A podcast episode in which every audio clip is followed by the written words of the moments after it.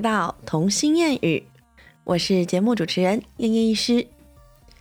相信各位听众朋友呢，如果有收听到前面某一集，就大概差不多两个月前左右的集数，那有提到说我心里可是充满了一番的挣扎跟纠结之后，最后我就同意让我的大女儿小 Q 去学钢琴这件事情，就走上一条练钢琴的不归路。为什么讲不归路？因为我想大家都知道嘛，你要学习一个才艺，你中间是一定要练习的嘛。不像他现在有另外一个才艺，课是学画画。我觉得他学画画真的是他非常喜欢画画，而且这个画画的东西好像。不太用特别练习，是不是？就是你可能他脑袋里有很多，你知道他画画老师跟我讲很好笑的事情，就说你女儿是一个脑袋太过有想法的事情。有时候我在旁边稍微建议他，他还会跟我拒绝我，还会跟我讲说 不用了，这样就好。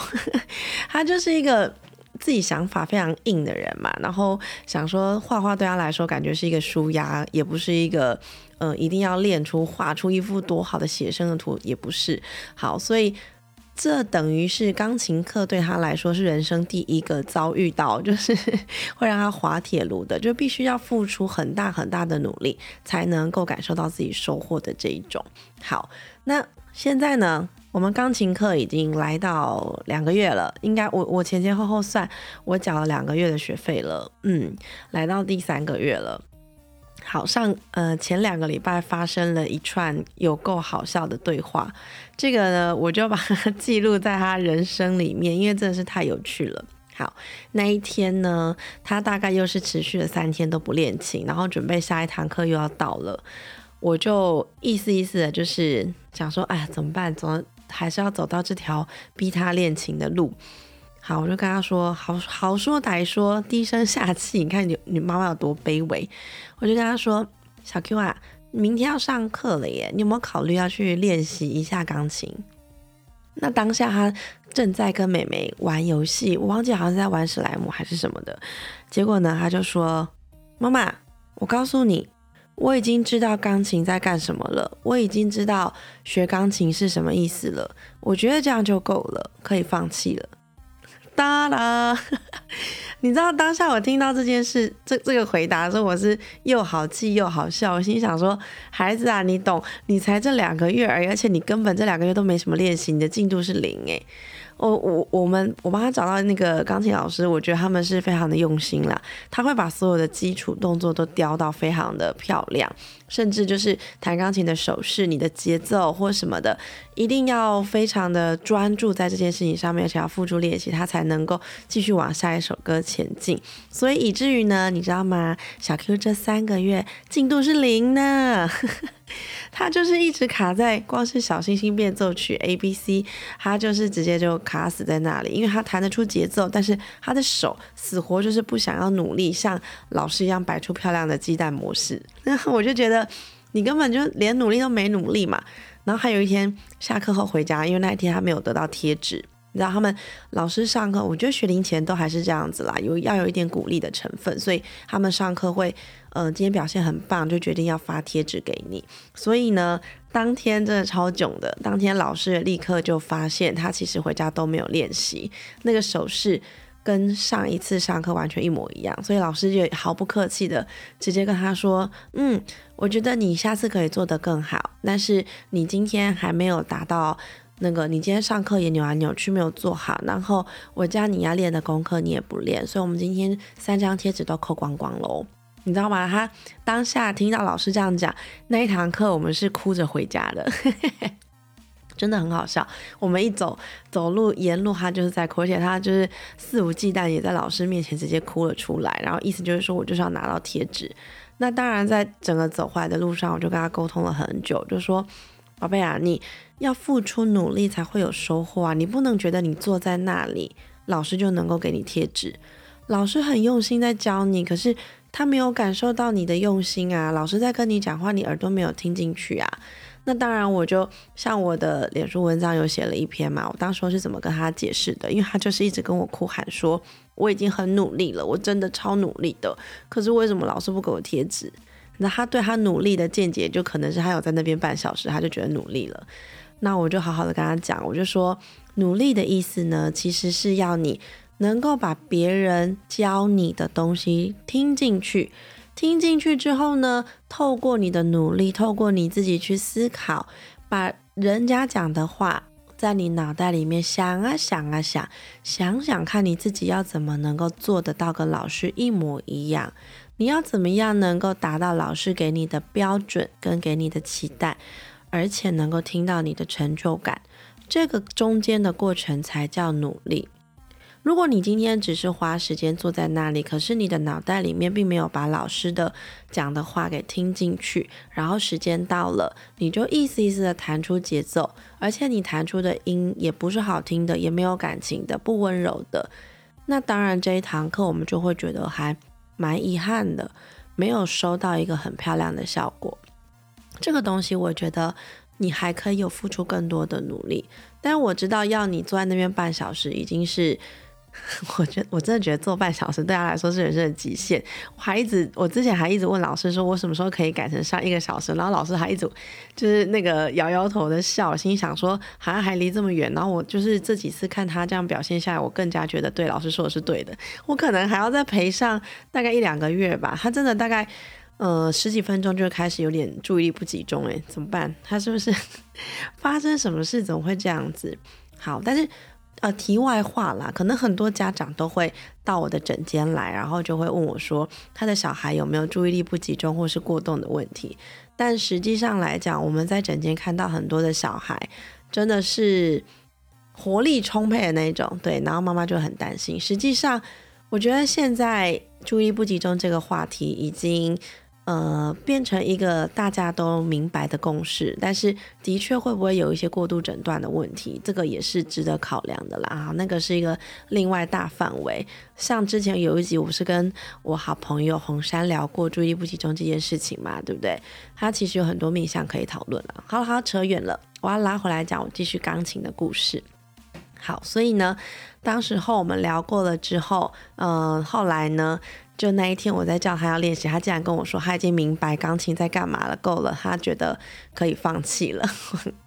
那我的心里是觉得说，我就再三的跟他肯定他的用意，然后我就说，你知道吗？你现在放弃了，那可能以后你跟我随便要求要学什么东西，或者是想要做什么事情，我可能都会考虑一下，不会这么快就答应你。因为我就会一直想到你钢琴这件事情两个月，然后你其实没有练习你就放弃了，我就会很担心之后你跟我要求什么是不是都会放弃。那我就一方面跟他讲说，妈妈想要看看你可以坚持下去吗？妈妈想要看看你其实是不是很喜欢音乐的？其实你是很喜欢钢琴，只是不喜欢去坐在那边一直练一样的东西，对吗？我就用各个方法，就是呃旁敲侧击啦，然后各个点慢慢去突破它。后来我们真的沟通了很久，他后来就问我说：“妈妈，那我如果愿意再试试看，可是中间会因为反复练习很累，我可以休息吗？”我说：“当然可以休息呀，妈妈从来就没有叫你坐在那里练就练半小时不准下来，甚至我也会问你说：‘诶，你手弹这个姿势，你会不会觉得手会酸还是会痛，对不对？’”那当然，我中间还用了一点点 情了的 paper，就是我就跟他讲说，妈妈其实很喜欢陪你练习。我每次看到你可以按出一个琴键的声音啊，然后或者是陪你走路上下课的这一段时间，我都觉得好像是我们两个人的约会哦。而且我也觉得，你怎么突然间就长大了？妈妈的那个以前抱在怀里的小宝贝，怎么瞬间就变这么大，可以自己去完成一件事情？妈妈觉得很感动。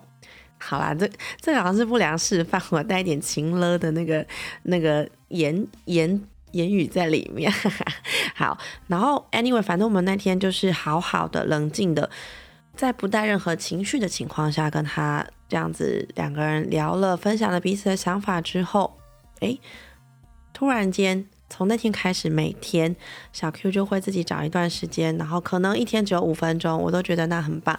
他就自己去坐到钢琴上面，甚至有一天我早上很早去上班，然后只有爸爸跟他跟妹妹在家。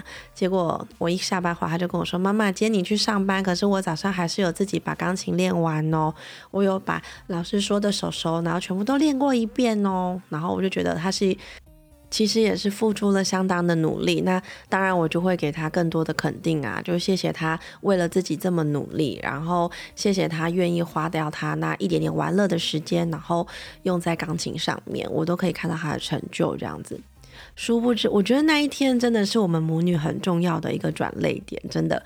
从那一天之后，后续再连续上了两次还是三次的钢琴课，老师竟然是用“突飞猛进”这四个字来形容他，你知道吗？就是他后来甚至可以，老师再教他一首歌，然后老师弹过一遍，他就整个记起来。他真的很用心的把老师的手跟旋律都记起来之后，然后就复制贴上，自己也演奏出。一首新的歌，就是在当天上课的时候就可以完成一首曲目，我就觉得哇，天哪，你你其实有这个实力啊！你 这这之前真的是太放任自己了，是不是？对自己的标准这么低？OK，好，反正这个是一个他练钢琴的过程啦。那当然，妈妈就是看着他最近这几堂课突飞猛进，于是就毛起来，就是在报 报名了下一个月。我就觉得好了好了。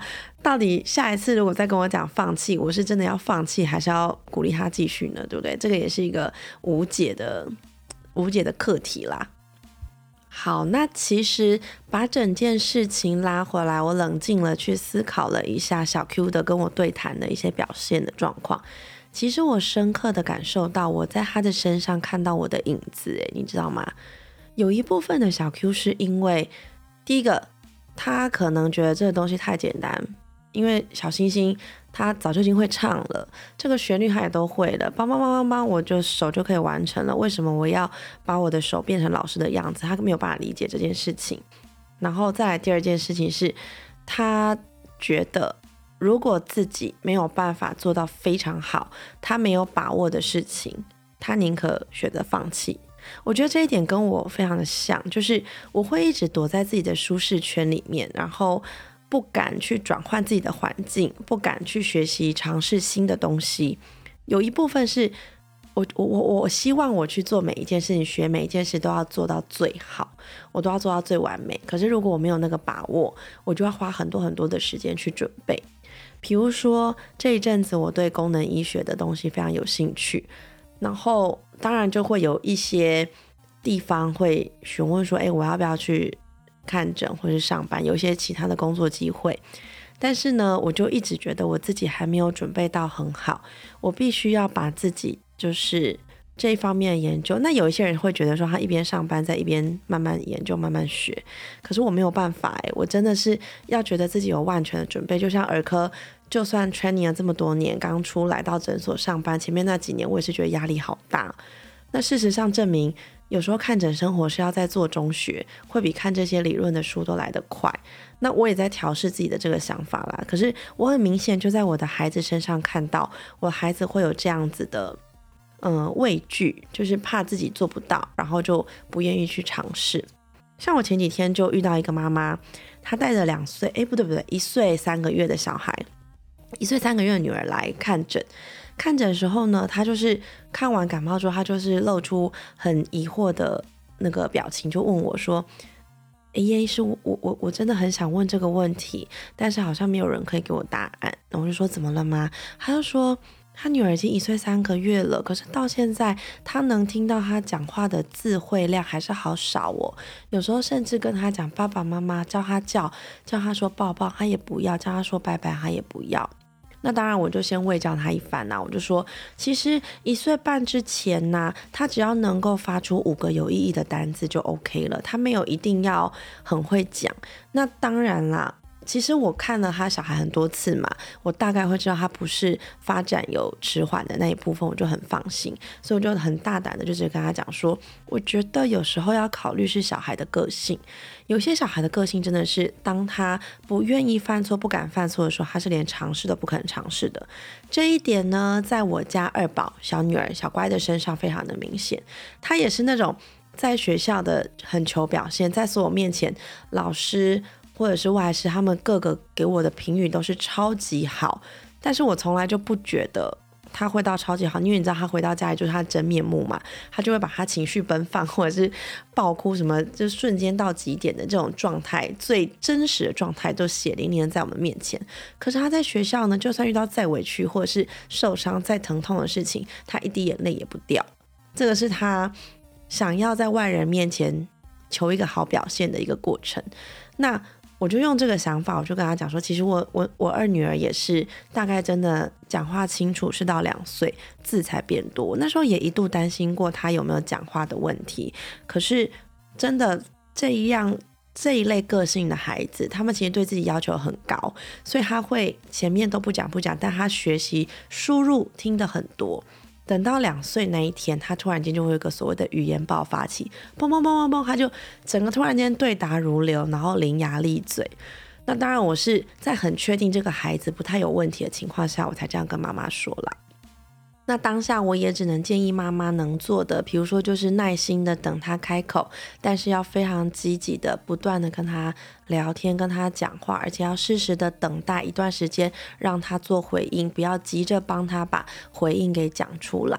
这样子的练习过程，在小孩的语言发展上面可能会比较好嘛？好，诶，我怎么又跳到 另外一个重点去？好，那我想说的是，这次呢，我在小 Q 的这些想法。我就去思考了一下我自己过去从小到大的过程，那我有一个蛮大的感触。我的感触是觉得说，其实人的一生中啊，我们总是在寻寻觅觅，我们在寻求的是一份被认同的感受，寻求的是一份归属感。当我被好像被这个团体给认同，我被这个环境、被这个整体的这个世界给接纳了、给认同了之后。我就会有有所依归，我终于可以过着比较踏实的生活，好像会有这种的倾向跟想法。你想想哦，我们从出生开始，我们就可能会啊，妈妈不在，我看不到妈妈，我就会一直哭，我就会因为爸爸妈妈对我来说就是一个归属感，是一个家的地方，我很需要他。那小朋友他们就会表现出所谓的分离焦虑。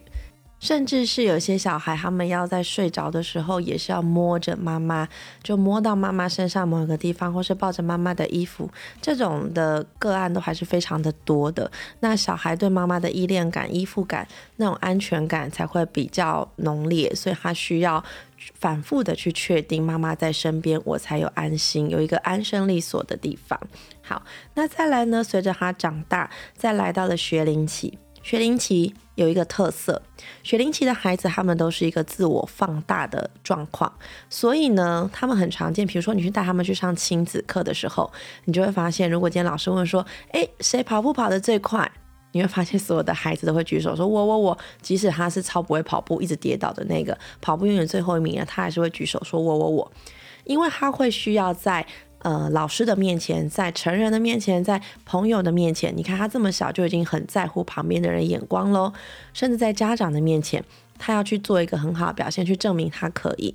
或者是两岁多的孩子，他们就会开始在面说：“不要，我不要，我要自己。”有没有？就是有时候你要帮他做一件事情，他就会出现很强烈的反抗意识，就觉得说我自己可以做得到，你不要帮我。那其实这个重点呢，是因为孩子他们在建立他们的一个自我的形象，他们觉得他们自己可以，而且他们在确认他们自己的存在感跟他们的权利感。所以呢，当他能够做得到，他就觉得说妈妈会这样一直努力的看着他，他能够做得到，踏踏实实的完成这些工作，他就有所谓的存在感，他可以得到别人的认同，所以他也可以得到所谓的归属感。那再来呢，进一步要上学了，在小学时期。国中时期会发生什么事？有些小孩啊，会面临考试的压力，开始出现了，比如说他有想作弊的欲望，或者是说他面对考试不敢拿考卷回家，或者是回家作业怎么样不敢跟爸爸妈妈诚实的说，会开始有一些说谎的行为。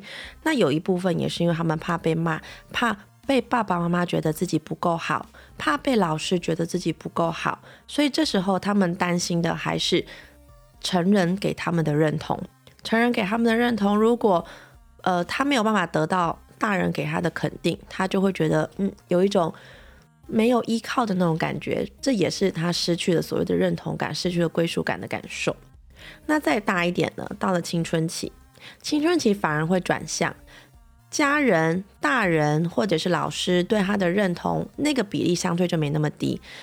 青春期的孩子呢，反而会更重视的是同才之间的认同，甚至更重要是异性之间的认同。他很容易会想要在异性面前就是逞一个风头，或者是要穿戴的很奇装异服，或者是要耍帅之类的。他要让自己表现最好的一面，只为了让同学看到。这也是为了他在同才之间的生存。他希望在同才这里面是有个归属感的，我是属于你们其中一份子的。所以他必须要做好他自己。再来呢，成年期了，出社会了。出社会之后呢，我们求的就是工作表现跟整个大环境、社会对你的认同跟你的成就认同。那工作表现这很好理解嘛，就是大家可能会觉得要在职位上啊，把工作能够比如说升职啊、加薪啦，或者是完成一个案子啦，或者像我们就是像我觉得我。把一个很重、很很严重的病人发现他、转诊他、处理他，这个就是我的成就认同。这个是这个年这个年纪可能会出现的一个所谓所需要的一个认同感。再来呢，结了婚之后，壮年期，我们会需要得到的是婚姻中另外一半对你的认同，甚至这时候反过来，我们会开始需要孩子对我们的认同。如果今天我的小孩可以崇拜我，可以尊敬我，甚至把我当为偶像，我会觉得有一种就是走路都有风的那种感觉。那个也是我在这个家庭里面可以得到的一种归属感。我就觉得说，哦，我在家里面我是最大的，我是至高无上的。像对孩子来说，我就像神一般的出现，这种是多么重要的角色。这种呢，我就可以感觉到自己非常的重要性，就觉得自己存在的意义很大。好，那最后呢，再到老年期。老年期呢，其实大概他的生活也只剩下家人、朋友跟社会。有一些很积极的，就是他比较活泼性、活泼性格的人，他可能就会很积极的要去当义工。他觉得这个社会上总是会一个角落需要他的帮助。好，好啦，那我拉里拉扎分析了这么多，其实呢，你有没有发现，不管在哪一个时期，我们都一直很希望别人的眼睛可以看着我们。我们都一直希望我们能够表现出一些很特别、很厉害、很棒的那一面，告诉别人、告诉社会大众、告诉身边的人说：“Hello，我表现的很棒哦，你可以注意到我吗？你可以称赞我吗？对不对？”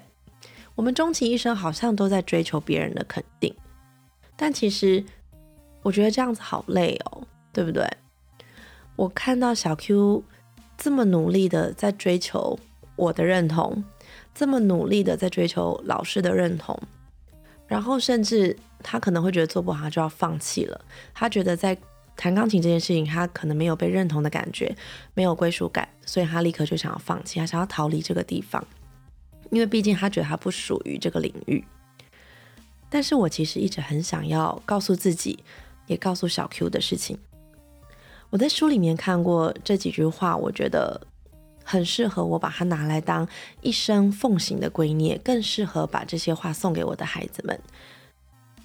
归属是因为你的本质接纳你，这句话我觉得非常的破题，直接的告诉我的孩子，其实你必须要接纳你自己，你也有不足的地方，所以我们才要去学习，我们才要去努力。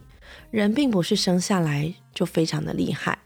当我们认真的在补足自己的不完美，那个过程是非常甜美的。那第二句话呢？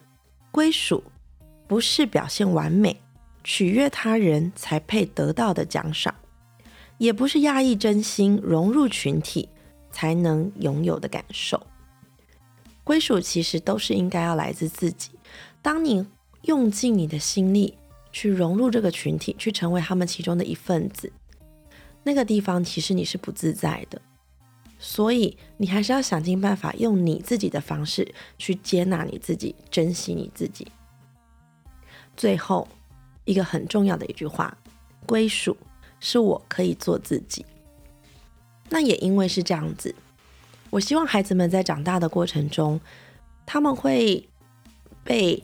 适应在不同的团体里面嘛，他们要去适应不同的团体生活、校园生活，或者是朋友生活，或者是以后出社会工作的环境。在这些环境里面呢，我希望我能够提供给他们的是一个永远当他们的后盾，家永远是他们最能够找到归属的地方。他在这个家里，他可以做他自己，他可以非常的怡然自得，露出他的本性都无所谓。我们需要彼此尊重，所以我这时候会花这么多的心力跟这么长的时间跟他沟通钢琴的这件事情。当然，我也没有直接同意他放任他，就让他选择放弃钢琴这件事情，而是慢慢的跟他分析他的想法，没有任何一个可能性是自己的想法想错了，或者是他还有哪一部分害怕，哪一部分我可以陪他一起度过。哪一部分我可以给他支持，或者是可以跟老师沟通等等的。我觉得在学会解决这每一步他遇到的挫折的过程中，孩子才能够真的长大成人。这一次的钢琴课真的是让我觉得收获特别的良多。不管他弹的怎么样，可是我觉得在我们母女之间的沟通都有进一步去理解对方的想法。而且我们对对方都是保持着尊重，而且支持的一个态度，这是一个非常良好亲子关系的互动过程。我也觉得很庆幸，我当时真的有做出这个决定，同意让他去上钢琴课，然后中间也每一步的陪伴着他，让他领略钢琴的美好。你知道吗？我觉得他现在真的已经感受到他弹出一首歌那个完美那个。自信的笑容，我真的觉得，嗯，非常的感动。我好像又看到他长大了一点点。那我永远希望我可以提供给他，让他自信越来越茁壮，让他可以徜徉在做自己的世界里面，也给他一个保护伞。这个是我当妈妈以来期许自己能够送给他们的东西。好啦，我今天的钢琴课分享过程就到这里。你看，小小的一件钢琴学习才艺的这个过程，竟然能够引发我这么多对人生的想法跟感触。诶，我真是脑筋想太多。我有时候都会觉得，我的是不是要去在精神科里面可能会有一个我有什么疾病，想太多的疾病是吗？但人生就是要这样无，就是不断的联想，不断的去想，我才能够跟着孩子一起进步嘛。我们一起滚动成长，对吧？好啦，今天谢谢你们跟我分享，诶，是我跟你们分享，谢谢你们收听，然后听我分享我们母女对于学钢琴这件事情的一个领悟。那希望每个爸妈呢，在面对孩子每一件事情的沟通过程中，都可以让你们有一点点的人生体悟，然后有所学习，然后跟孩子一起成长。我觉得这个是一件非常非常完美、非常棒的事情了。好啦，那今天就谢谢大家的收听了，我们下次再见啦，拜拜。